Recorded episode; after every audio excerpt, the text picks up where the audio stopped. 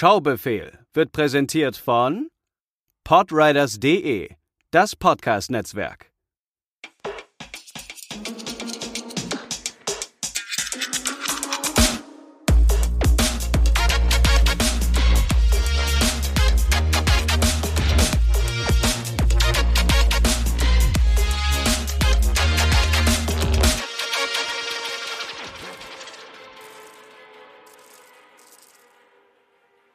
Hallo und herzlich willkommen zur 49. Ausgabe des Schaubefehl Podcasts, eurem Filmpodcast mit mir, André und natürlich dem lieben Matze.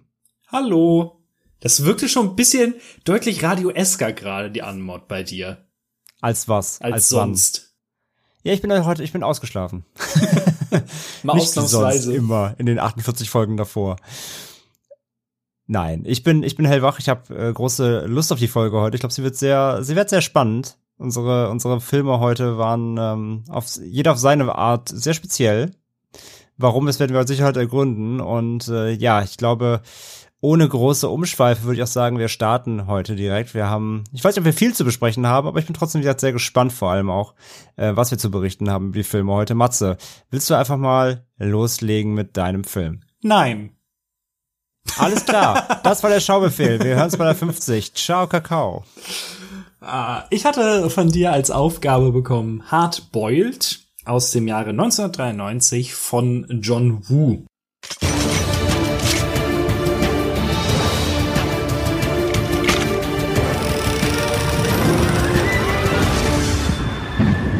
On dark streets, where violence consumes everything it touches, and the innocent live in fear, two men dedicated to justice will follow different paths.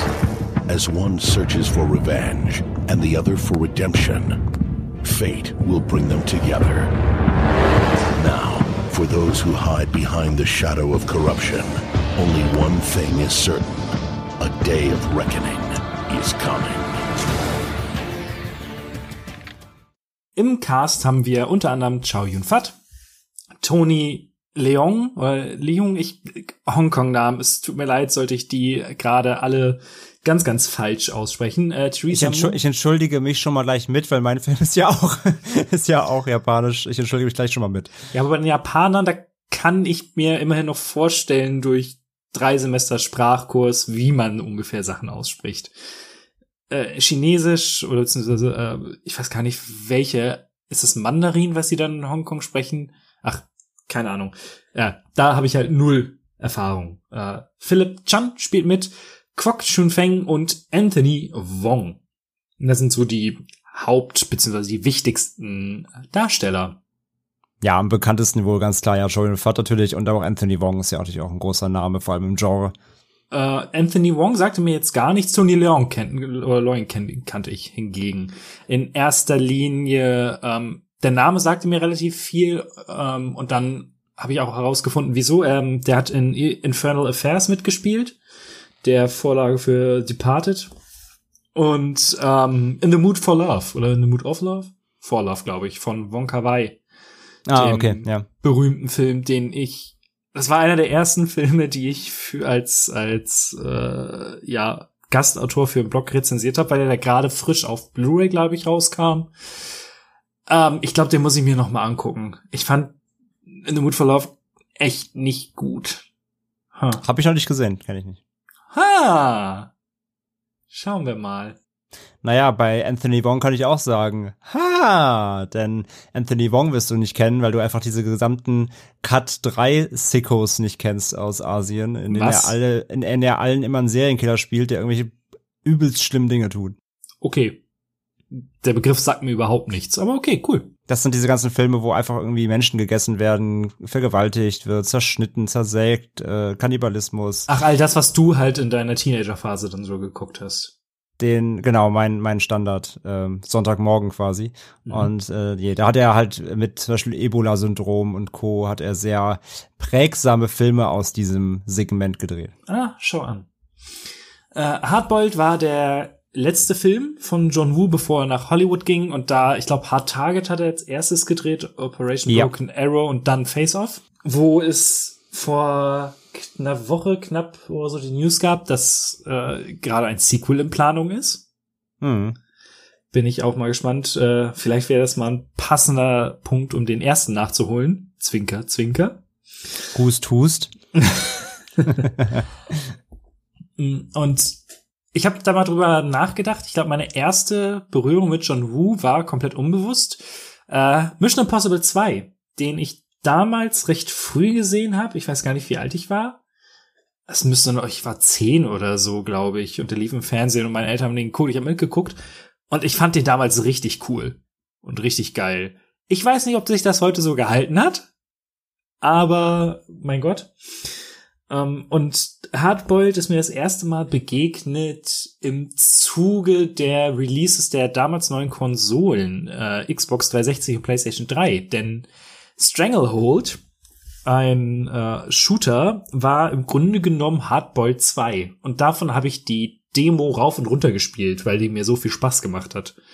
War großartig. Weil im Grunde, beim Grunde auch vom Gameplay her, im Grunde war es ja Max Payne, trifft, äh, trifft eben John Woo. Mhm. Großartig, ja. In Deutschland ja erheblich geschnitten. Schön damals äh, die US-Version besorgt. Das war ein Träumchen. Ich hatte damals ähm, zu der Zeit, beziehungsweise ich war 18, also ein paar Jahre später dann, ähm, war ich ja in England und hab mir äh, auf einer Sprachreise und hab mir da Saints Row 2 gekauft, umgeschnitten. Prototype, was ja dann hier in Deutschland was indiziert. Ich glaube ja. Ich bin aber nicht auf die Idee gekommen, mir das Spiel Äh, zu ja, besorgen. ich glaube sogar beide sogar. Sind, glaub ja, ja, ja, Saints Row 2 zumindest ähm, war, war in Deutschland stark zensiert. Nee, ich meinte Prototype. Ja, Prototype, nee, der zweite nicht. Der zweite war frei erhältlich. Ah, okay, aber dann der erste auf jeden Fall. Genau. Das war auch ein spaßiges Spiel. Mm, Aber das war halt die, das erste Mal, was ich von diesem Film gehört habe. Und der lief dann, ja, war halt so, ja, soll ein ganz, ganz toller Actionfilm sein, cool. Und dann in den Untiefen meines Gehirns verschwunden. Und als das dann wieder aufkam, war mit einem meiner absoluten Lieblings-Schwachsinns-Actionfilm, nämlich äh, Shoot 'em Up. Denn die Szene gegen Ende des Films, also Hardboiled, in der Chow Yun-Fat mit einem Baby die Bösewichter äh, erledigt, war die Inspiration für diesen unfassbar herrlichen Schwachsinnsfilm. Davon habe ich sogar das Steelbook hier, weil der Die, die heilige Karotte. ich, ich liebe es. Wie schwer kann es sein, seinen Finger zu bewegen und zu blinken? Habe ich letztes Mal geguckt, ist einfach so ein Spaß. Der ist großartig. Der ist so herrlich doof. Und Clive Owen ist auch einfach eine coole Socke. Ich, manchmal vermisse ich ihn heutzutage. Ich mag Clive Owen auch total, ja. so ein paar kleinere Sachen zu dem Film. Ich hatte das extra nachgegoogelt. Hattest du mal nachgeguckt, wie viele Platzpatronen benutzt wurden und wie hoch der Bodycount in diesem Film ist? Äh, Patronen nein, Bodycount ja. Okay. Äh, es sterben 307 Menschen in diesem Film. Was schon ordentlich ist. Es Das wurden, ist Wahnsinn, ja. es wurden mehr als 200 echte Waffen benutzt, die auch alle von der Hongkonger Polizei inspiziert werden mussten, weil die da wohl relativ strenge Auflagen haben. Und es kam insgesamt 100.000 Platzpatronen zum Einsatz. Wow.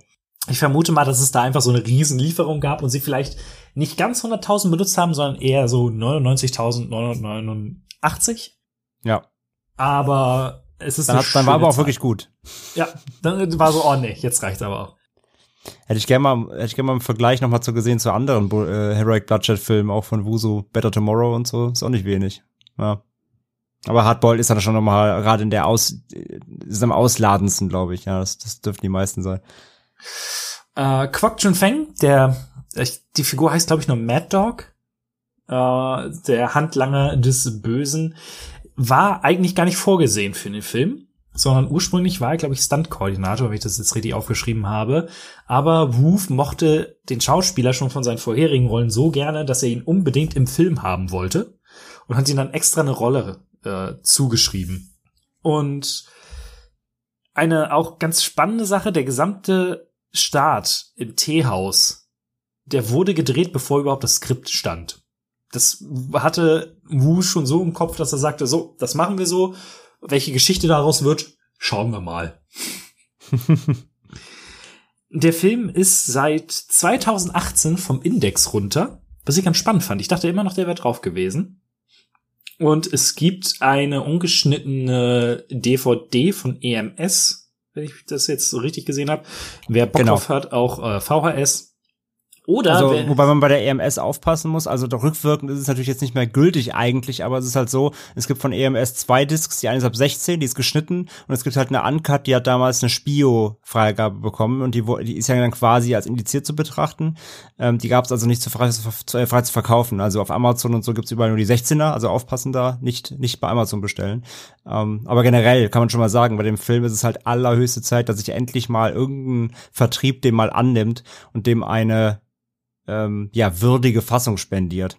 Richtig. Da, das wäre jetzt das, wo ich noch drauf gekommen wäre, denn es gibt noch zwei weitere Fassungen neben der, also drei weitere Fassungen neben dem Ursprungscut, sage ich mal. Es gibt eine Langversion aus Taiwan, die wohl irgendwie noch sechs Minuten extra hat, die aber allerdings auch nicht so wirklich mm, großartig irgendwie Mehrwert bietet. Und es gibt halt zwei geschnittene Versionen, eine ab 18, darauf fehlen rund 10 Minuten und diese 16er Version, da fehlen einfach verdammt noch mal 30 Minuten von diesem Film. Ich war auch verwundert, dass der über zwei Stunden geht, also zwei Stunden zwei, jetzt nicht so viel. Hm. Aber dann habe ich mal so ein bisschen durch den Schnittbericht gescrollt. Was da teilweise fehlt, ist einfach komplett Panne und absurd. Manch, manchmal sind es einfach Beleidigungen, die rausgeschnitten wurden, oder wenn sich zwei Charaktere angrinsen. So Okay. äh, bei der Hälfte oder so. Also vermutlich wurde das rausgeschnitten, um irgendwie einen, ähm, irgendwie einen Sinnfehler oder so rauszuheben. Aber ich bin sehr froh, dass wir nicht mehr in dieser Zeit leben, in der Filme 30 Minuten genommen werden. Das ist halt schon übel. Der Film hat auf der IMDb eine 7,8, was ziemlich gut ist, und bei Letterboxd eine 4,0 Durchschnittswertung. Also ist durchaus beliebt, könnte man meinen. Was habe ich denn letzten Endes erwartet? Dadurch, dass ich Stranglehold halt kannte, war es so, okay, hier werden jetzt irgendwelche Bullet-Time-Sachen passieren mit unendlich viel Geballer. Und was noch so da ist, schauen wir mal. Das war so das, was ich erwartet hatte. Hm, ja, okay. Und worum geht es denn in diesem Film? Einmal kurz den Inhalt, der diesmal nicht aus der OFDB kommt. Denn bei den ganzen Zusammenfassungen, die ich mir so, beziehungsweise Kurzunhalten, die ich mir durchgelesen habe, wird eine Sache immer wieder erwähnt, die ich finde, hätte ich das vorher gewusst, hätte es mir einiges an Spaß am Film geraubt. Sage ich dann gleich. Deswegen ist es hier eine freie Übersetzung in der Letterboxd-Zusammenfassung. Ein Polizist möchte Waffenschmuggler aufhalten, verliert bei einem Schusswechsel allerdings seinen Partner.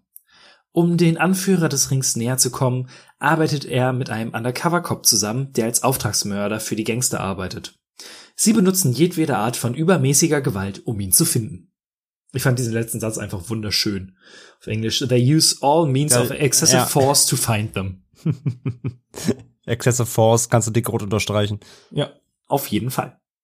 Ganz zu Anfang kann man, glaube ich, sagen, es gibt gefühlt natürlich nur, aber ich glaube, es gibt keinen Film, der in den 90ern entstanden ist, der sich so sehr nach den 80ern anfühlt. Sei es von den Klamotten, sei es von der Figurendynamik untereinander oder, und das in erster Linie, der Mucke. Man hat ganz viel dieses, ähm, ich kann das gar nicht richtig beschreiben, was für eine Art Musik das ist oder welche Instrumente da benutzt werden. Aber sofort hatte ich irgendwie das Gefühl, bei Ferris Bueller oder so zu sein. Natürlich in einer Action-Variante dessen, aber äh, so rein vom Gefühl her. Das war irgendwie unterhaltsam. Also quasi Ferris macht tot. Ja, Ferris, naja, komme ich gleich zu. Aber ja, ich ge- gebe ich dir, gebe ich dir schon durchaus recht. Ja, ja, er fühlt sich sehr, gerade auch die Klamotten. Ja, diese, diese zu großen Anzüge und so, das ist alles sehr, sehr cheesy. Äh, der Film startet mit einer relativ, ja, legendären Sequenz in einem Teehaus, in dem in Vogelkäfigen versteckt Pistolen sind. Und das fasst den Film eigentlich, allein diese eine Sequenz fasst diesen Film super zusammen. Denn du hast einen Spannungsaufbau, du hast Chow Yun Fat, der einfach eine coole Socke in diesem Film ist und der alles so ein bisschen mehr durchschaut, als man es vielleicht ihm am Anfang zutraut. Dann hast du eine unfassbar krasse Actionsequenz mit super viel Kollateralschäden und überall fliegt irgendetwas durch die Luft. Und was bei diesem Film ganz, ganz krass ist, ich hatte jetzt die DVD, das Bild war echt nicht hübsch, aber der Sound, alter, knallt der einen weg. Hm. Jeder Pistolenschuss hört sich an, als ob eine Kanone abgefeuert wird. Und das potenziert sich immer weiter, je krasser die Waffen werden, die die Leute benutzen. Außer vielleicht beim Raketenwerfer gegen Ende, da ist es halt, ist halt ein Flump-Buff. Wer kennt's nicht? Mm. Und was da halt aber auch schon schnell klar wird, also Gesetze der Physik werden in größten Teilen befolgt, aber es macht auch mal nichts, wenn äh, Tequila, so heißt die Figur von Chow Yun-Fat, fünf Meter gefühlt über irgendeinen Tisch schlittert und dabei drei oder fünf Gangster mitnimmt. Hauptsache sieht cool aus. Das ist es nämlich. Der Film strahlt in jeder Pore, gerade in den Actionsequenzen, halt letzten Endes Coolness aus. Es sieht immer über nice aus und man denkt sich die gesamte Zeit, ha, geil. Und ich hätte gedacht, dass sich das nach einer Zeit irgendwann erschöpft und ich fand gegen, gerade gegen Ende die Actionsequenzen dann auch nicht mehr so mitreißend, aber sie waren immer noch cool anzusehen und spannend, wenn das in irgendeiner Form Sinn ergibt. Mm, mein liebster Move übrigens. Was ist dein liebster Move in dem Film? Mm, mein liebster Move. Ich meine, klar, direkt am Anfang natürlich, wenn John Fett den, den, das Geländer runterslidet und dabei Ja, er wird irgendwie angeschossen, fällt doppelhänd, doppelhändig da die Leute weghämmert. Das ist natürlich einfach mega. Ähm, ansonsten, ansonsten, ja, auch in dem Krankenhaus später, wenn sie sich auf diese, wenn sie sich auf diese äh, ja, Patienten liegen werfen, damit so die Gänge runterfahren, quasi und dabei noch weg, Leute wegschießen. Also gerade diese Dinger, wenn sie auf irgendwas drauf liegen oder sich irgendwo drüber, wie gerade schon gesagt hast, so drüber rutschen, das ist natürlich alles schon mega, aber äh, jetzt so ganz speziell. Es ist halt schon echt viel. Ich habe ihn halt gestern noch mal geguckt, so ich, ich hab's ganz frisch, aber es sind halt drei riesen Action-Pieces im Film Ja. wo so viel geballert wird, so das ist so schwer, das noch mal sich zu rekapitulieren, wo da jetzt wirklich der der der eine Moment war, so. Aber ja, wie gesagt, Gel- Geländer ist geil und hier Krankenliege ist geil. Am lautesten habe ich gelacht, das ist im Krankenhaus. Da springt Tequila aus einem Raum mit der Schulter gegen die Wand gegenüber, prallt davon ab und im Fallen erschießt er Leute. Ich habe so gelacht hier, weil es so natürlich sieht es irgendwo cool aus, aber Ach so ja, und natürlich und natürlich, wo sie wo sie sich freisprengen und dann quasi aus den sehr makaber aus den Ja. ähm, aus der aus der Morgue hier aus der wie heißt es äh, aus den Leichenhalle. aus der, aus der Leichenhalle aus den Fächern, wo die Leichen eigentlich drin liegen, raussliden Ja. und dabei Leute abknallen. Das ist halt so, das ist halt so dark. Es ist halt, wenn man das nur erzählt und man diesen Film nicht gesehen hat, denkt man sich wahrscheinlich, was zur Hölle und was für eine Scheiße. Was ist da los? Aber da der Film einem direkt ab Sekunde eins im Grunde genommen sagt, so, das hier passiert, entweder du hast Spaß damit oder geh einfach, ähm, kann man, finde ich, ist das absolut, absolut legitim, diesen gesamten Wahnsinn einfach irgendwo zu zelebrieren. Ich hätte allerdings erwartet, dass der Film sich deutlich mehr auf äh, Tequila konzentriert. Äh, der war viel weniger in dem Film, als ich gedacht hätte. Denn äh, Mhm. Tony Leung alias Alan in diesem Film, ich, ich finde die Namen auch so toll. Die sind alle so herrlich, möchte gern amerikanisch. ähm, Alan spielt eine viel größere Rolle, als ich es am Anfang vermutet hätte. Und dadurch, dass ich zumindest storymäßig überhaupt nichts von diesem Film wusste, ähm, hatte ich auch überhaupt keine Ahnung, in welche Richtung das geht. Und wir lernen ihn ja kennen, als er äh, jemanden in der Bibliothek umbringt. Was auch irgendwie einfach ein harter Move ist. Ah, Bibliothek, mir egal. du bist jetzt tot. Mhm.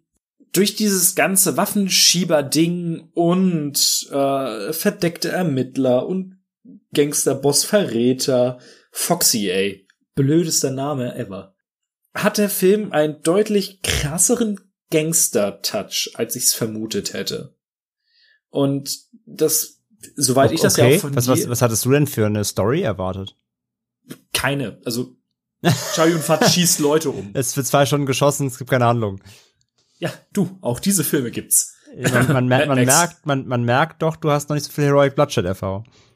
Nee, habe ich tatsächlich nicht. Äh, ich glaube, das einzige in der Richtung ist äh, Drug War, hieß der, glaube ich. Äh, auch ein Hongkong-Film, der eher ein starkes Drama ist, aber gerade da gegen Ende ist es halt auch, ah, mir wurde schon zehnmal in die Brust geschossen, mir egal. Ich nehme noch ein paar Leute mit. Mm, natürlich, also es ist ein Kopffilm, aber ich hätte halt die, den Fokus viel mehr auf diesem, auf dieser Cop-Arbeit vermutet und nicht dann doch auf diesen sehr intensiven Gangster-Part. Das ist es einfach. Und dadurch wird der Film auch viel, ja, verworren ist vielleicht das falsche Wort. Aber er ist nicht so straightforward und so geradlinig, wie ich es einfach erwartet hätte. Ich bin jetzt jemand, der Gangsterfilme nicht gerne guckt, einfach weil mich das Genre nicht interessiert. Hier war es teilweise äh, mir dann ein Stückchen zu viel, aber dadurch, ja, äh, dass der Film doch äh, viele andere Qualitäten hat, hat, konnte ich damit eigentlich ganz gut umgehen. Finde ich echt total spannend jetzt gerade, weil das weißt du ja auch, ich bin ja auch nicht der riesen Gangster, Mafia und so Fan. Ne? Ich bin ja auch so Sachen eben wie, ähm, keine Ahnung, der letzte Source eben auf Netflix und sowas. Äh, war ich Irishman. Halt auch, ich habe die gesamte Zeit überlegt, Irishman, wie dieser verdammte genau. Film Danke. hieß. Danke. Ähm, genau, bin ich ja auch, von sowas bin ich halt auch nicht der Riesenfan. Das ist einfach nicht mein Genre. Nee. Und es ist halt witzig, dass du es so vergleichst, weil ich finde halt gerade, also das Ding ist halt, deswegen meine ich gerade, so Heroic Bloodshed, dass, dass die Stories sind eigentlich immer ähnlich und die, die haben ja auch das, äh, dieses Genre so mitgeprägt. Denn es ist halt so, dass es ja auch nicht nur irgendwie um Crime geht, sondern es geht ja vor allem auch tatsächlich um diese, um die Verbundenheit zwischen Charakteren. Es geht ja um so Brüderlichkeit und Ehre und äh, ne, weil hier geht's ja auch darum, dass eben dann er seinen Mentor ja zum Beispiel da abknallen soll und solche Sachen. Hier geht's ja um solche viel Zwischenmenschlichkeiten. Und das ist eben bei Royal Bloodshed ganz essentiell. Und witzigerweise eben äh, finde ich das immer richtig super. Und hm. das ist, ich finde, das hat einfach einen ganz anderen, für mich also jetzt, hat einen ganz anderen Vibe äh, gesprochen für mich als, als jetzt eben bei so, so typischen Mafia- oder Gangsterfilmen. Ich finde, es hat eine andere Dynamik. Und deswegen finde ich es spannend, dass dir es hier trotzdem so ein bisschen aufgestoßen ist. Ich meine, du trotzdem Spaß damit hattest. Aber finde ich interessant eben, dass du es trotzdem eher so in die Richtung Gangsterfilm klassischem wertest.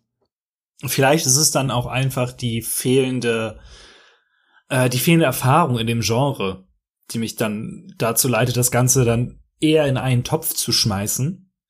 Aber auch das, was du gerade meintest, so dieses äh, Ehre-Ding und Brüderlichkeit, das ist für mich halt auch 1A Gangsterfilm. Also genau das macht diese Dinger meistens aus. Und ja. Ähm, Tequila ist als Hauptfigur einfach perfekt. Chow Yun-Fat ist unendlich sympathisch und selbst nach enorm schlimmen Sachen hat er halt immer so ein, so ein verschmitztes Grinsen wo man einfach dem Typen, außer man ist natürlich der Superintendent, dem, man kann dem einfach nicht böse sein. Selbst seine Flirtversuche da mit der, ist es die Sekretärin, die später dann die Babys auch hier rettet mit, äh, das ist halt alles irgendwie so, ah, du Schelm. Ja, man möchte, man will ja einfach nur knuddeln. John Fat ist einfach so, wie gesagt, wie du schon sagst, wenn er einfach, wenn er dich angrinst, dann ist, ist alles vergessen. Dann kann er auch 300 mhm. Leute erschießen, aber danach ist er immer noch wieder der liebe Boy, so. Er ist halt einfach, er ist halt so fucking charismatisch. Und in Tequila, er ist halt ein absolutes Abziehbild und Klischee. So dieser harte Kopf mit einem weichen Kern. Tausendmal gesehen ist ein Trope, das funktioniert. Aber das kannst du halt eigentlich auf diesen gesamten Film äh, anwenden. Hast du mal nachgezählt, wie oft diese die ganzen Gangster und die Helden nachgeladen haben, zum Beispiel? Ich glaube, ich weiß, worauf du hinaus willst. Höchstens zweimal. Ja, die, die ähm, ganz am Ende, als äh, gibt's auch noch mal so eine Szene, wo, wo Choi und Fat irgendwie gefühlt, äh, oder ganz am Anfang allein auch schon die Szene, wo er diesen, ähm, diesen Typ abknallen will, der sich später als Undercover-Cop rausstellt. Mhm. Da schießt er, schießt er auch mit seinen Knarren irgendwie gefühlt 324 Mal auf ihn, während er ihn nicht trifft und die Waffen werden halt niemals leer. Also die Nie. haben halt echt so das, Bo das Fass ohne Boden, haben die halt hier das Magazin ohne, ja, das Magazin ohne Boden quasi. Also Außer also ja. ist es für die, äh, für die Dramatik zuträglich, wenn sie gerade keine Munition mehr haben. Genau. Ja. Ja. Wenn der, wenn der, wenn der, wenn die, wenn der Spannungsbogen es so braucht. Und man kann in dem Film halt ganz hervorragend Actionfilm Bullshit Bingo spielen. Das soll gar nicht abwertend gemeint sein. Es ist halt, ich find's unterhaltsam. Aber wenn jetzt da jemand sitzt und, und sich denkt, oh, nicht das schon wieder, ah, vielleicht ein bisschen schwierig. Äh, wie du schon meintest, es gibt drei große Action-Set-Pieces. Man hat die, das Teehaus am Anfang, man hat die Lagerhalle in der Mitte und man hat halt ein 40 minütigen Shootout in einem Krankenhaus gegen Ende. Und dieses gesamte Krankenhaus-Setting ist so super, weil so ab dem Punkt, an dem man da ankommt, das ist ja ungefähr bei einer Stunde, eskaliert sich das immer weiter hoch und immer weiter hoch und es wird immer angespannter, bis dann so der Punkt kommt, ab jetzt wird hier hart geballert. Und auch der Bösewicht, der Johnny Wong, kommt super ekelhaft und herrlich böse rüber. Zumindest bei dem Punkt. Vorher fand ich den immer so ein bisschen, boah, ist halt der böse Gangsterboss, ne? Aber da ist es halt schon, äh, was, Kranken? Ja, mir doch egal.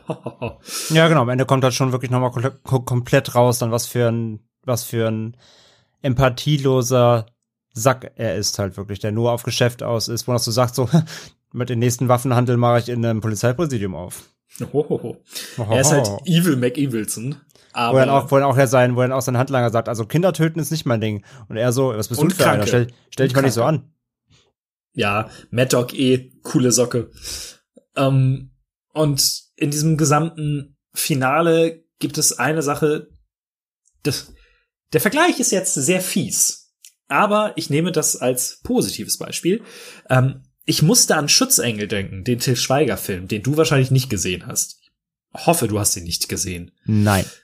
Ähm, er war bei Netflix zumindest. Also wer mal sich richtig zweieinhalb Stunden, glaube ich, foltern möchte, 1A Material dafür. Du hast bei Schutzengel in jeder Actionsequenz nie auch nur die geringste Ahnung, wo irgendetwas passiert. Das Witzigste ist echt, im Finale von Schutzengel sieht man die Figur von Till Schweiger, wie er nach links zielt und nach links schießt. Und dann hast du einen Schnitt, äh, generell, also tausend Schnitt in diesem Film, aber im nächsten Bild sieht man halt die Bösewichte von rechts nach links ins Bild laufen. So dass man das Gefühl hat, die sind jetzt gerade hinter ihm und er schießt einfach ins Leere. okay. Es ist herrlich. Es ist super dumm. Und klingt so. Hardboiled hat 30 Jahre vorher gefühlt, also nicht ganz so, ne? sagen wir 20 Jahre, vorher einfach gezeigt, dass es zumindest dann auf Celluloid es nicht schwer ist, Übersicht in Action-Szenen zu haben. Es passiert unfassbar viel. Überall sterben Menschen. Chow Yun Fat schießt aus 50 Metern Entfernung mit einer Shotgun in die Mitte von zwei Leuten und beide fallen um.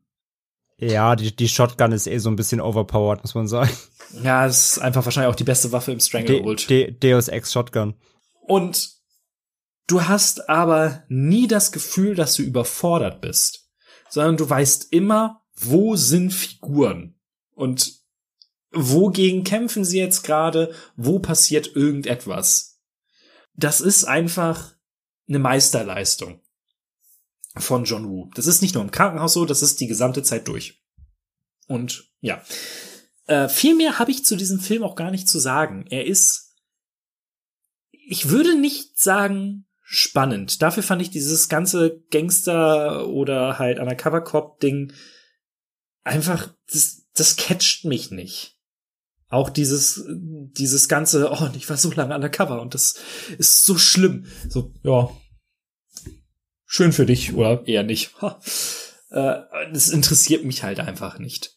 Aber dafür ist der Film halt enorm unterhaltsam über ein, über 90 Prozent seiner Laufzeit. Man hat großartige Darsteller und äh, ja, also es ist wirklich ein enorm unterhaltsames Actionfeuerwerk über zwei Stunden. Punkt. Hast du noch Fragen? Mm, nee, eigentlich tatsächlich nicht. Ich meine, du hast ja vollkommen recht. Das ist natürlich ein Film, über den kannst du jetzt eben keine zwei Stunden Essays halten. Musst du auch gar nicht. Es ist halt wirklich das Ding, wie du gesagt hast. Du wirst ja am Anfang des Films so eingestimmt, wenn du mit der Anfangsszene der Eröffnungsschießerei da in dem Teehaus, wenn du da Spaß mit hast, wenn du da abgeholt bist, wird das der beste Abend deines Lebens. wenn du dir danach irgendwie denkst, ich hätte aber gerne noch ein bisschen mehr Story, dann habe ich wieder schlechte Nachrichten für dich. Also natürlich hat er eine Geschichte, aber klar wird jetzt nicht mega deep oder so. Ähm, aber wie gesagt, du hast ja alle Punkte genannt, so von daher, nee, habe ich nicht. Also das ist halt, der, der Film ist das, was er ist. Aber äh, doch eine Frage habe ich noch. Wie fandst mhm. du die, wie fandst du die legendäre Plansequenz, den Longtake? Witzigerweise, ich weiß gar nicht, ob äh, es einfach nur daran liegt, dass ich, pff, weiß nicht, inzwischen schon sehr viele Longtakes gesehen habe. Ich fand die jetzt nicht so berauschend. Es war nett, war ein cooles äh, Ding und hatte auch halt eine, ja, schön emotionalen Punkt. Und da auch witziger Trivia-Fact steht bei der IMDb. Die haben tatsächlich, es ist kein Aufzug, in den sie da reingehen. Das, die Crew hatte genau irgendwie 30 Sekunden, um das gesamte Set umzubauen und die Leichen wegzuräumen. Mm, aber das ist halt, allein das ist halt so wahnwitzig. Ja, aber. Also für all die den Film halt nicht kennen, es gibt halt, also die, die Plansequenz oder die, dieses Long Take, der geht erstmal schon mal so eine Minute 30, 40 oder sowas, oder zwei Minuten knapp. Mhm. Wo sie sich halt durch die Krankenhäuser äh, Krankenhausgänge äh, ballern mit äh, ja Seitenwechsel und hier und da und über die dann auch schön Zeitlupe inszeniert sind. Und genau, und Zeitlupe und Leute durchs Fenster ballern und so. Alles halt in einem Take, dann gehen sie in einen vermeintlichen Aufzug, der wie gesagt keiner ist. Die Türen gehen zu und dann hast du quasi einen Dialog und tatsächlich auch, das finde ich auch noch so smart, wie gesagt, das wirst du wieder sagen, das berührt mich nicht, ich finde es grandios, wie sie halt auch noch in diese Action-Sequenz auch noch einen emotionalen Punkt einbauen, weil er ja kurz in dieser Plansequenz einen Polizisten erschießt. Aus Versehen. Dann haben sie quasi eine Konversation von knapp Minute 40 nochmal in diesem Aufzug, wo sie halt, wo, wo Julian Fott auf ihn einredet, so von wegen so, ey, ich habe auch schon einen Polizisten umgebracht, so, das ist, nein, ist alles nicht passiert, vergiss es, egal, wir haben jetzt hier Wichtigeres zu tun. Und dann geht die Tür quasi wieder auf und die Plansequenz geht noch mal weiter, noch mal zwei Minuten oder so, wo sie wieder durch die Gänge ballern. Und was Matze gerade gesagt hat halt, das ist kein Aufzug, sondern die Tür geht halt zu, im Hintergrund räumt halt, räumen halt irgendwie, ich glaube 60 Minions oder so waren das, räumen halt schnell das, die Etage auf, bauen alles um, da wo vorher irgendwie ein Tresen stand, steht jetzt eine Bank und so weiter. Dann geht ja die Tür wieder auf und es geht weiter, aber es ist halt der gleiche, es ist die gleiche Location, nur umgebaut. Und das, in, das quasi während die da drin stehen und reden. Also selbst der Umbau folgt, erfolgte quasi während des Longtakes. Das ist halt wahnwitzig. Weil so, das, das hättest du dir halt einfacher machen können. Er sitzt halt ein Schnitt, so, ne? Also hätte keiner gemerkt, wäre allen egal gewesen. Aber allein die, den Anspruch zu haben, nee, wir machen das jetzt quasi live, finde ich halt einfach nur unfassbar krass. Und es war halt einfach 92 so. Ja, natürlich, also, das ist es halt. Vielleicht ist das auch dann im Grunde genommen perfekt, um unser Format auch so ein bisschen zusammenzufassen. Es war halt 92. Da kann ich mir vorstellen, dass das halt, also auch der Aufwand dahinter, wie krass das war, ich habe halt vorher Filme wie Birdman oder eben auch Victoria gesehen.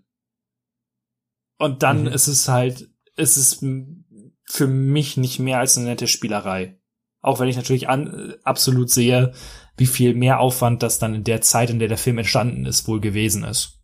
Ja, nee, verstehe ich, verstehe ich. Ist wieder der Altersaspekt einfach, klar. Ja. Dann ist meine Befragung beendet. Dann kommen wir doch mal vom äh, ballernden Cop zu äh, faschistoiden Teenagern. Ja, das es liegt ja alles nahe, von daher, Ja, von daher kann man ja easy überleiten. Ja, kommen wir zu meinem Film. Du hast mir gegeben Litchi Hikari Club aus dem Jahr 2015.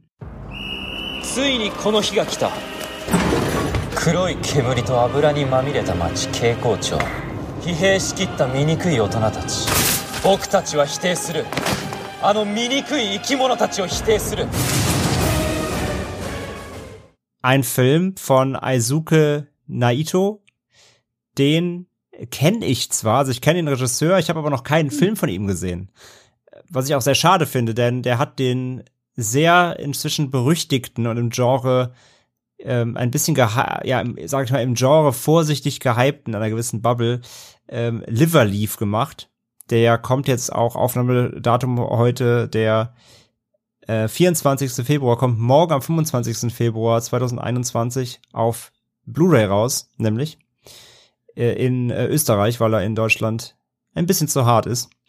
Und äh, ja, soll auch sehr, sehr, sehr, sehr brutal sein. Da geht's auch so um, um ein Mädel, die sich für Mobbing rächt und das auf sehr, sehr bestialische Weisen.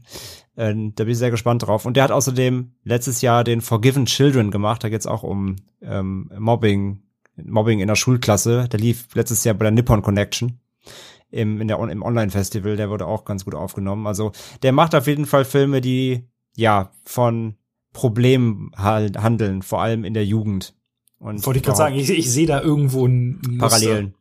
Genau, das ist so sein Ding offenbar. Von daher, das äh, wusste ich natürlich, von daher war ich bei Litchi Ikari Club auch so ein bisschen, äh, waren meine Sensoren offen. Aber äh, bevor es äh, in die Details geht, kurz noch zum zu den Facts irgendwie. Der äh, streamt derzeit bei dem Anbieter Join, habe ich jetzt geguckt, also dem Pro7-Anbieter. Da ist jetzt tatsächlich ein Programm drin.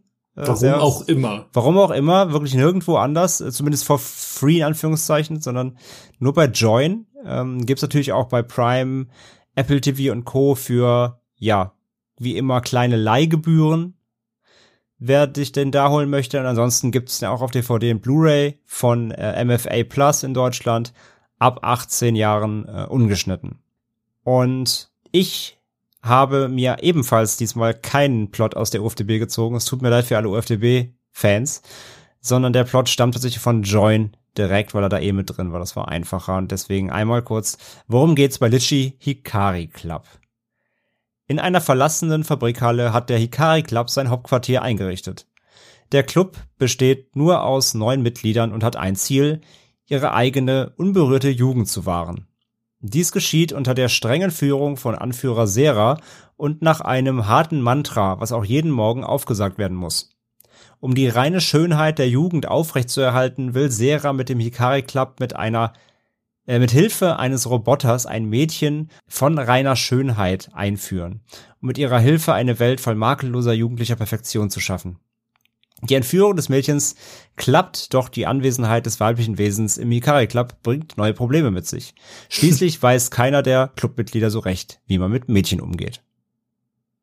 Fand ich ganz gut, denn die trifft's eigentlich auf den Punkt. Mhm.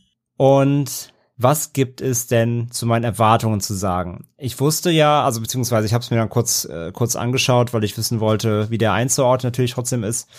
Es ist eine Manga-Verfilmung. Das kann man schon mal vorweg sagen und das habe ich mir auch dann kurz angeguckt auf Wikipedia.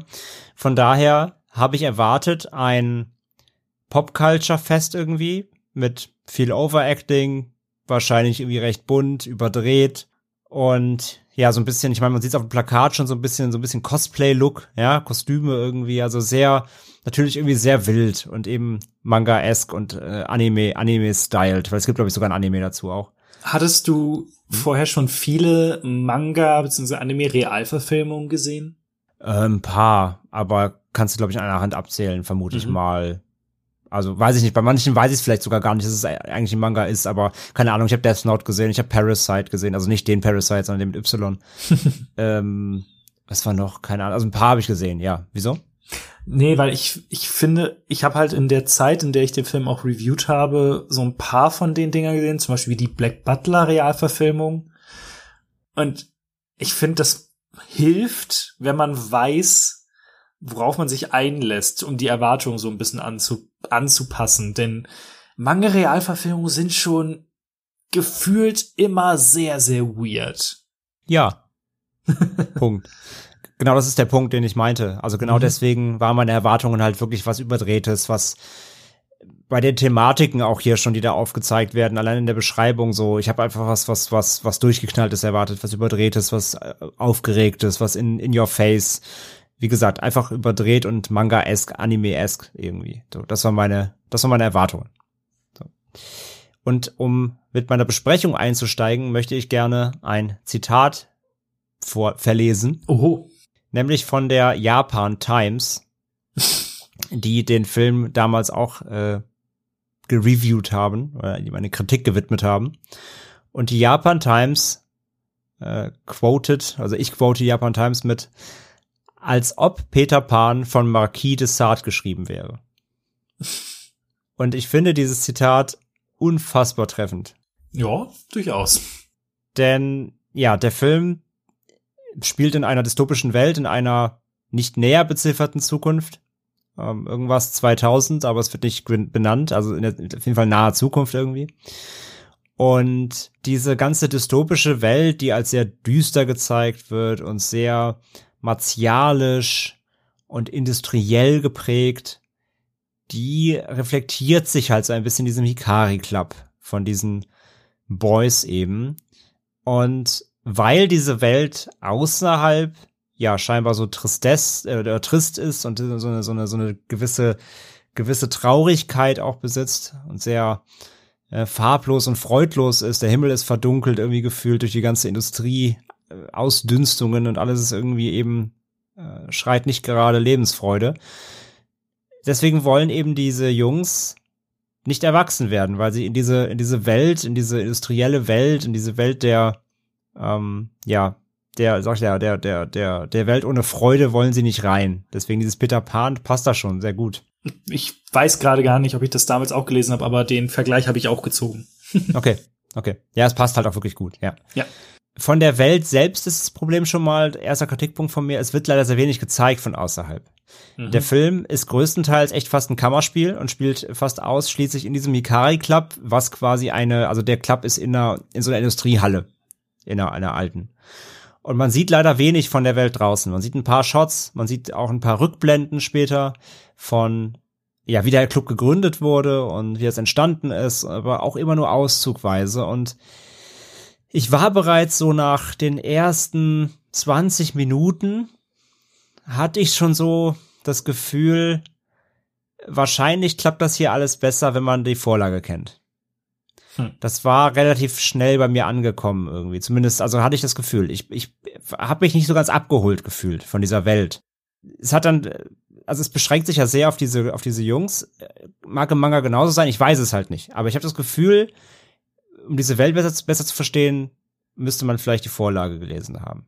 Wie gesagt, die erklärt sich halt nur vage äh, außenrum und mehr dann eben äh, Details gibt es ja nur eben zu diesen zu diesen Jungs. Und der, der Anführer halt dieser Sera, der diesen Club halt ähm, mit seinen, äh, das waren zwei Freunde, glaube ich, insgesamt, zu dritt waren sie am Anfang, glaube ich, gegründet hat, der ist halt jetzt hier so der, der Anführer, er hat das Sagen.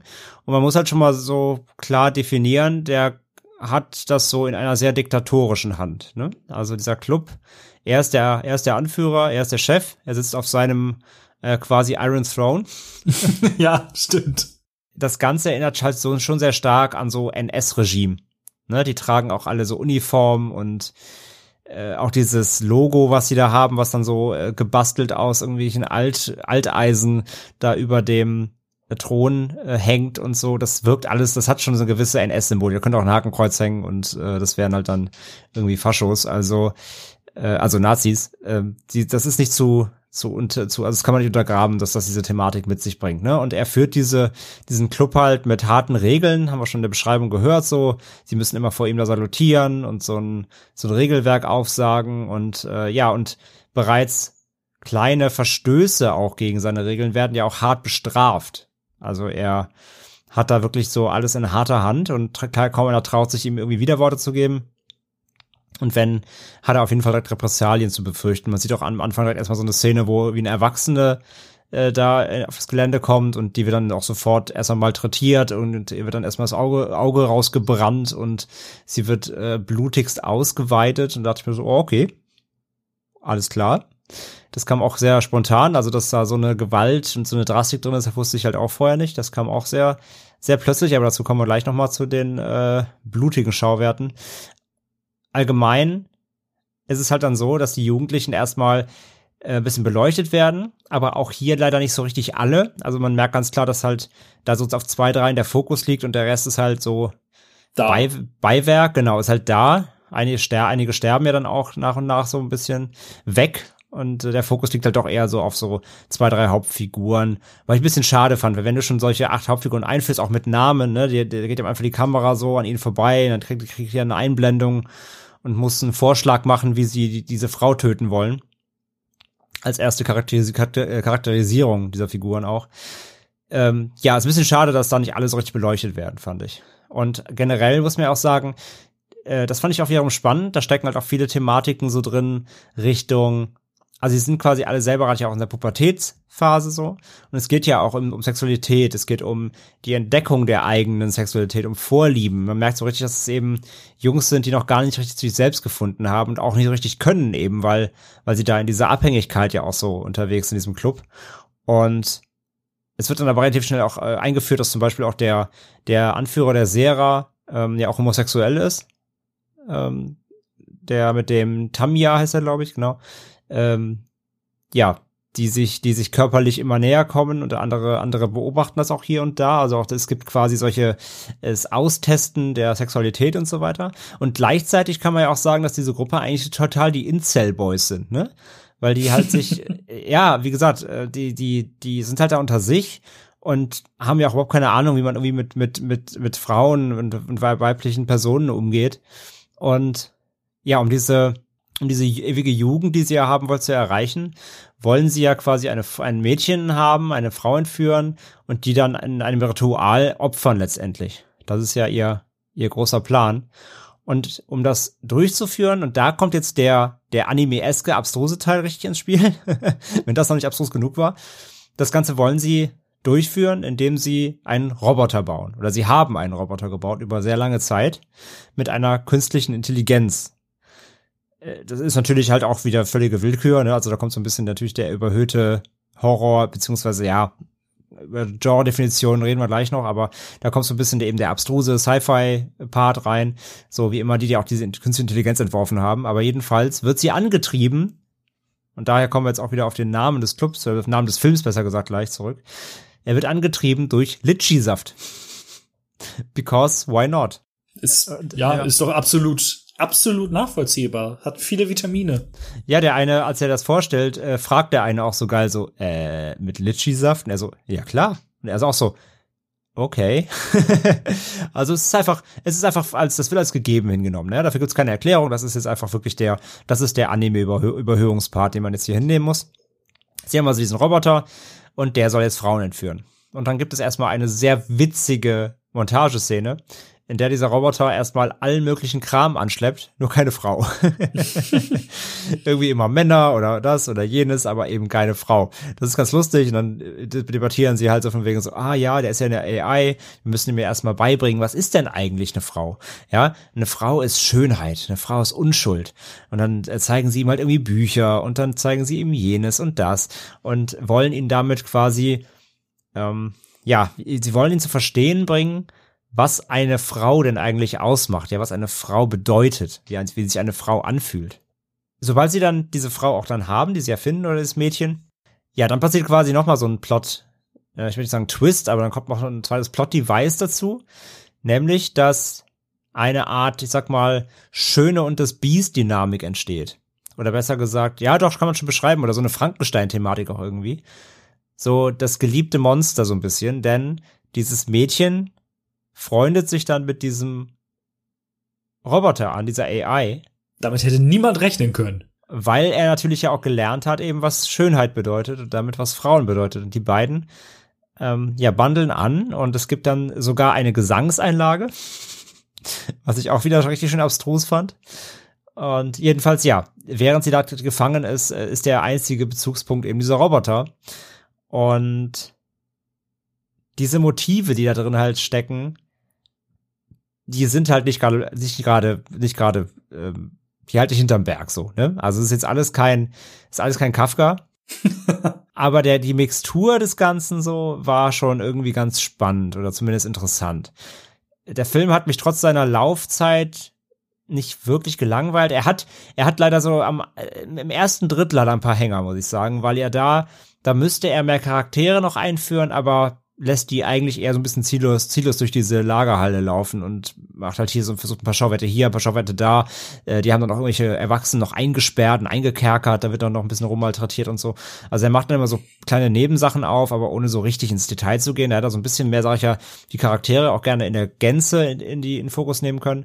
Aber gerade die zweite Hälfte dann, war irgendwie ganz, ganz süß und ganz spannend auch und du wusstest ja dann auch gleichzeitig schon so irgendwie, ah, das geht auf jeden Fall nicht gut aus, ne? Das, also, du merkst auch ja, dass gerade der, der Serra, der, der Anführer, der driftet ja auch immer weiter ab dann und so und ähm, du merkst halt richtig, wie, wie wahnsinnig er auch langsam wird und diese, dieses große Ganze, was er sich da verspricht draus, die, ähm, ja, die, die Mission seines Clubs, die, die treibt ihn da echt schon so an den Rande der Zurechnungsfähigkeit.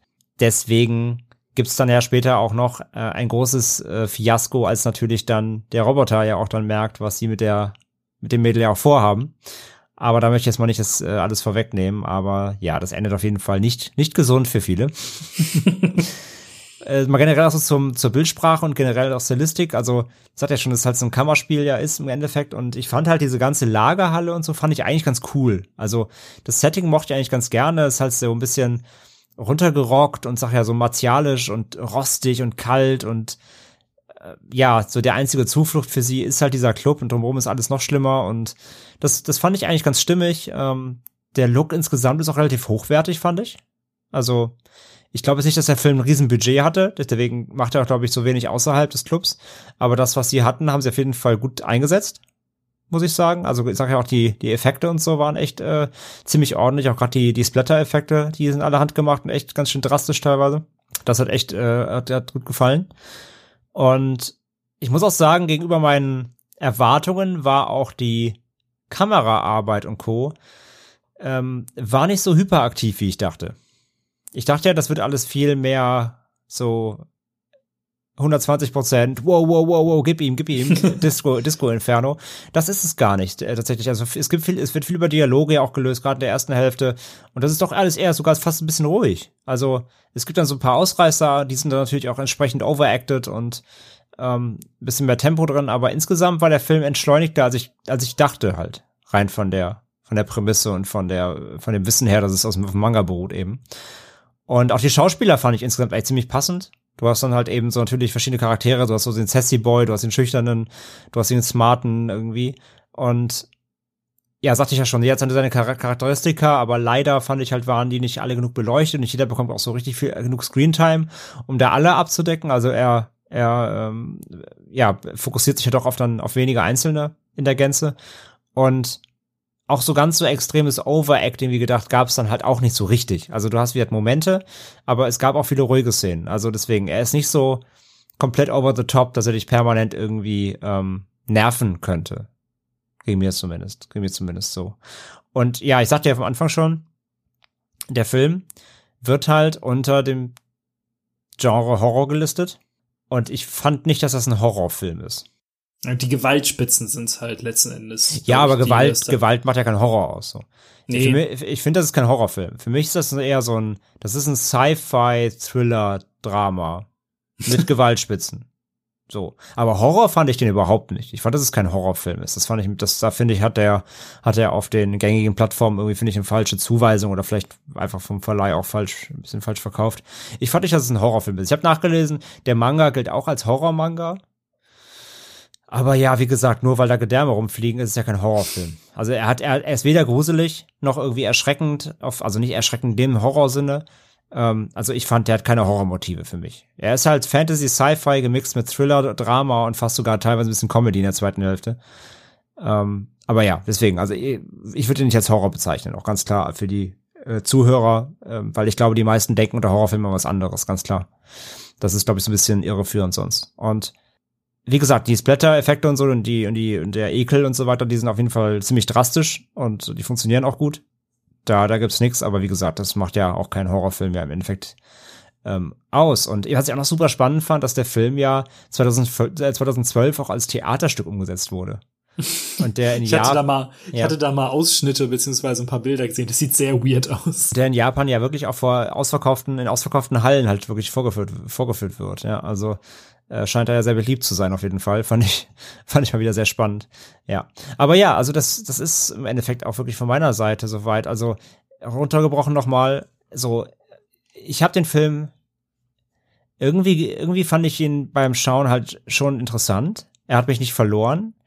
Er hat einige Schauwerte. Ich fand die Idee irgendwie interessant. Gleichzeitig ist sie aber auch einfach wirklich krass verwirrend teilweise. Also sie ist einfach, sie ist komplett Hanebüch natürlich. Also man muss einfach, man muss Bock auf so typisches Anime, wir machen einfach, was wir wollen, ohne Erklärung, frisst das, Bock haben.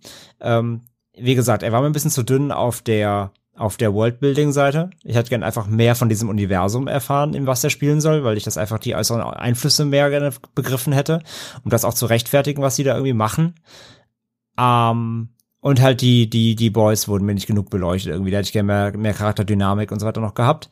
Deswegen, ich bin bei dem Film so mit einer, mit einer soliden, ernüchterten äh, Haltung raus. So. Also hatte ich, also ich finde, der geht auch sehr lang, muss ich sagen. Ich finde auch, der geht ein bisschen zu lang. Er geht 1, 1,14 lang, also schon, ähm, nee, der geht 114 Minuten, so. Äh, also geht auf die zwei, zwei Stunden zu. Fand ich auch ein bisschen zu lang. Mhm. Und ja, wie gesagt, ich war nachher irgendwie mehr verwirrt als irgendwie erheitert oder irgendwie begeistert oder so. Also ich sag ja, vielleicht ist es ein Film, wo man doch die Vorlage eher kennen muss, um da mehr Spaß mit dran zu haben. So muss ich halt einfach sagen, so ja, der hat ein paar Schauwerte. Ja, ich mag die Grundideen und ich mag auch dieses ja Peter Pan äh, Sadisten Crossover irgendwie und das ist alles irgendwie irgendwie interessant und und ähm, bietet auch irgendwie Raum, glaube ich, für mehr. Aber der Film kann auf jeden Fall leider für mich nicht genug draus schlagen, so dass ich nachher sagen kann, okay, da habe ich richtig was draus mitgenommen, das war irgendwie alles cool, das hat alles stimmig gepasst, irgendwie, ich weiß jetzt, ich bin jetzt schlauer und co. Das hat's für mich nicht hinterlassen irgendwie. Ich war am Ende doch eher so ein bisschen verwirrt und ratlos und dachte mir, ja, okay, habe ein paar Gedärme gesehen und äh, und die Idee war halt dann irgendwie netter als der Film, muss ich sagen. Das ist so mein Fazit. Das passt ja auch einfach zu den ganzen Themen, die angesprochen werden. Wie halt dieses Erwachen der Sexualität und so weiter und so fort. Das sind alles Sachen, die super spannend sind. Und ich fand den Film, ich habe den jetzt auch seitdem nicht mehr geguckt, aber ich fand den halt vor vier Jahren super spannend.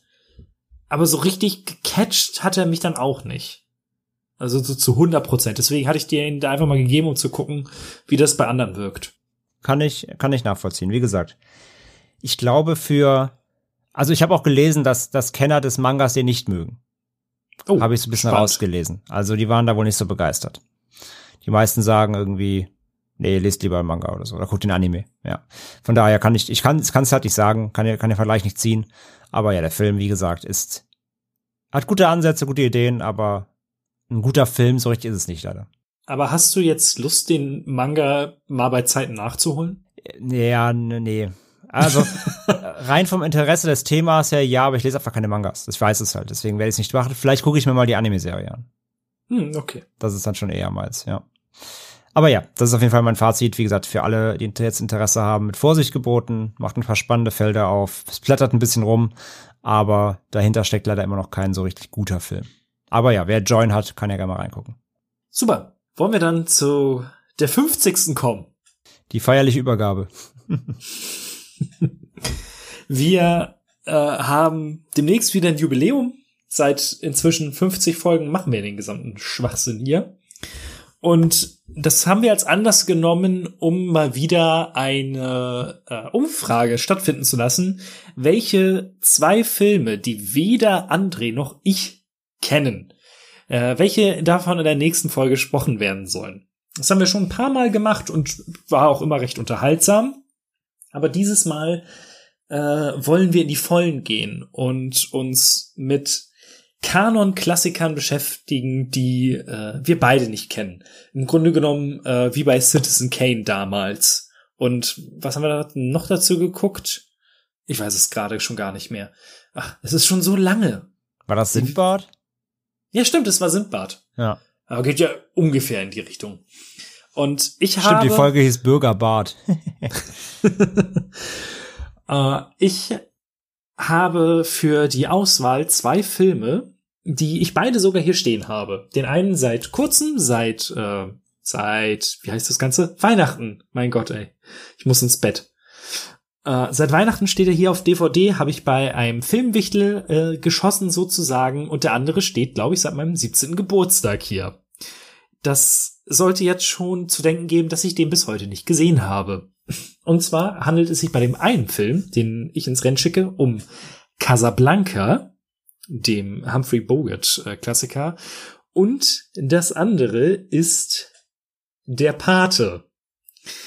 Ich habe die DVD mal geschenkt bekommen und äh, deswegen fand ich das doch ganz unterhaltsam, dass wir heute schon ein bisschen dieses Gangster-Ding hatten. Ich habe echt sowas von null Muße, diesen Film einfach so zu gucken. Vielleicht ist das jetzt ja der Zeitpunkt, um den zu schauen. Ja, ich hatte es ja im Vorgespräch ja schon gesagt, oder als wir Ja. davor darüber gesprochen hatten. Ich habe der Pate halt auf jeden Fall mal gesehen, aber das ist halt damals ist wie bei Heat.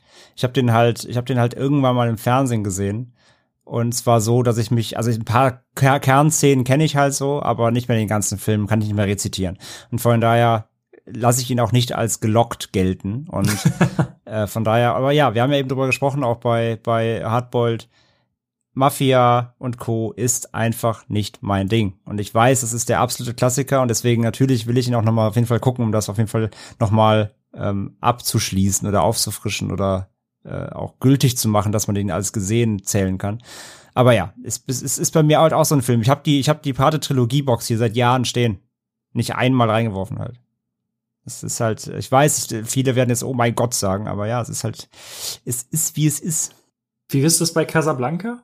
Habe ich noch nie gesehen. Und da bin ich auf jeden Offensichtlich. Fall. Da bin ich auf jeden Fall aus rein aus wieder aus der historischen, filmhistorischen äh, Seite bin ich da auf jeden Fall interessierter, den zu sehen, sag ich mal so. Mhm. Okay. Sag jetzt mal, sag jetzt mal vorsichtig so. Welche zwei Filme haust du denn in die Umfrage? Ja, ich habe mich ja wieder ein bisschen, ein bisschen schwer getan, weil ähm, ja, wie du weißt, äh, es, es, es gibt so viel. wie wir beide wissen, es gibt so viel. Bei mir war es jetzt einfach nur leicht, weil ich die beiden Filme hier zu Hause habe. Ja, ja, oh, ja, das ja, ja. War, dementsprechend war das relativ easy dieses Mal. Ich habe zwei Filme gewählt, die mich auch aus persönlichem Interesse mal wieder catchen. Da musst du jetzt durch. Nein, aber ich habe auch zwei Klassiker genommen. Wir haben ja gesagt, wir nehmen Klassiker. Und zwar, das eine kam ich drauf, natürlich durch den äh, baldigen Launch des äh, neuen Films äh, Godzilla vs. Kong. oh. Ich habe einmal auf die Liste gesetzt äh, King Kong von 1933. ja, nicht schlecht. Den habe ich nämlich auch noch nie gesehen, genau. Der ganz originale, den würde ich gerne mal gerne sehen. Ich habe letztens, ich habe letztens, ich habe ja die äh, Godzilla ähm, äh, Box, quasi diese Mhm. Criterion Collection habe ich mir gekauft. Und da habe ich noch mal den, also zum ersten Mal auch den, ähm, den da drin enthaltenen Godzilla vs. Kong, den alten, geguckt, aus den 50ern, glaube ich. Oder 60er schon? Ja, auf den 50er, 60er. Das war auch schon wild. Es ist immer noch super unterhaltsam tatsächlich, aber natürlich klar. Du siehst einfach, dass da ein Typ im Affenkostüm drin steckt und, äh, und in einer Miniaturstadt rumläuft irgendwie. Das ist alles sehr, ähm, sehr lustig.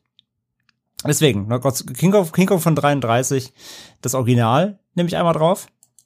Und dann nehme ich noch einen Film drauf, wo ich auch endlich mal gerne das Original sehen möchte, weil ich nur die neueren Verfilmungen kenne, wo es wovon es ja inzwischen auch ähm, äh, zwei und sogar noch mehrere gibt, wenn man das Motiv an sich mal einfach nur zur Hand nimmt. Nämlich der Original Invasion of the Body Snatchers von 56. Oha. Stimmt, da gab's auch diverse Varianten. Ja, ja, genau. Genau. Also selbst Faculty ist ja eine, wenn du es so nimmst. Ähm, Das stimmt. aber ja, das Original kenne ich eben auch nicht von 56 von Don, Don Siegel. Ähm, Original Invasion of the Body Snatchers. Das sind meine beiden. Okay, dann haben wir Invasion of the Body Snatchers, der originale King Kong, der Pate und Casablanca als Möglichkeiten. Zwei davon werden wir in der 50. besprechen. Und falls ihr auch äh, eine Stimme haben wollt, geht zu Twitter, äh, folgt Schaubefehl und stimmt ab. Ja, alle Leute, die den Cast jetzt hier zwei Jahre später hören, schade. Aber wenn ihr jetzt natürlich ganz frisch dabei seid, ab zu Twitter. Die Umfrage wird dann, ja, mal gucken, eine Woche oder sowas zu laufen sein. Mhm. Und dann habt ihr die Chance, uns einen Film davon aufzutragen. Und wer das zwei Jahre später hört, ihr seht, was das geworden ist. Äh, die ganze Aufregung umsonst. Ärgerlich. Judy, dann haben wir's für heute. Mhm. Das war Folge 49 vom Schaubefehl. Wir bedanken uns wie immer fürs Zuhören und hoffen, sind dann auch, ihr seid wieder bei der 50 dabei, votet fleißig und dann, ja, mal schauen, was es wird. Wir sind gespannt, wir haben Bock auf jeden Fall. Also ich habe Bock auf alle Filme davon irgendwie. Also Pate, rein aus der Thematik halt einfach, wird mich einfach abschrecken, aber der Film wird wahrscheinlich trotzdem super sein. Ist ja gar keine Frage so irgendwie. Also natürlich wird man da nicht danach denken, oh mein Gott, was für ein Dreck. Davon gehe ich schon mal aus jetzt auf jeden Fall. Äh, es sind alles Filme, glaube ich, äh, die man, die man irgendwie gesehen haben sollte und kann. Ich meine, das ist ja nun mal auch unser Konzept, aber ja, ich habe doch irgendwie, ich habe doch irgendwie auf alle Bock davon, muss ich sagen, ja. Ja, ich auch. Also das äh, mit keinem davon kann man mich am kann man mich dolle ärgern. Nee, genau, also ja, so. ja, jagen kann man mich damit von keinem, genau, ja. Also deswegen, mal gespannt, was die Zuhörer wählen. Dann, Matze, danke für deine wunderbare Interpretation von einer wütenden Schießerei. war, ich ich, ich mache daraus noch ein Gemälde. Ja, finde ich gut, finde ich gut. Ich mache auch ein Gemälde aus ähm, Litchi-Roboter und dann äh, hören wir uns, wie gesagt, in Folge 50. Bis dahin, macht es gut. Bis dann. Ciao. Tschüss.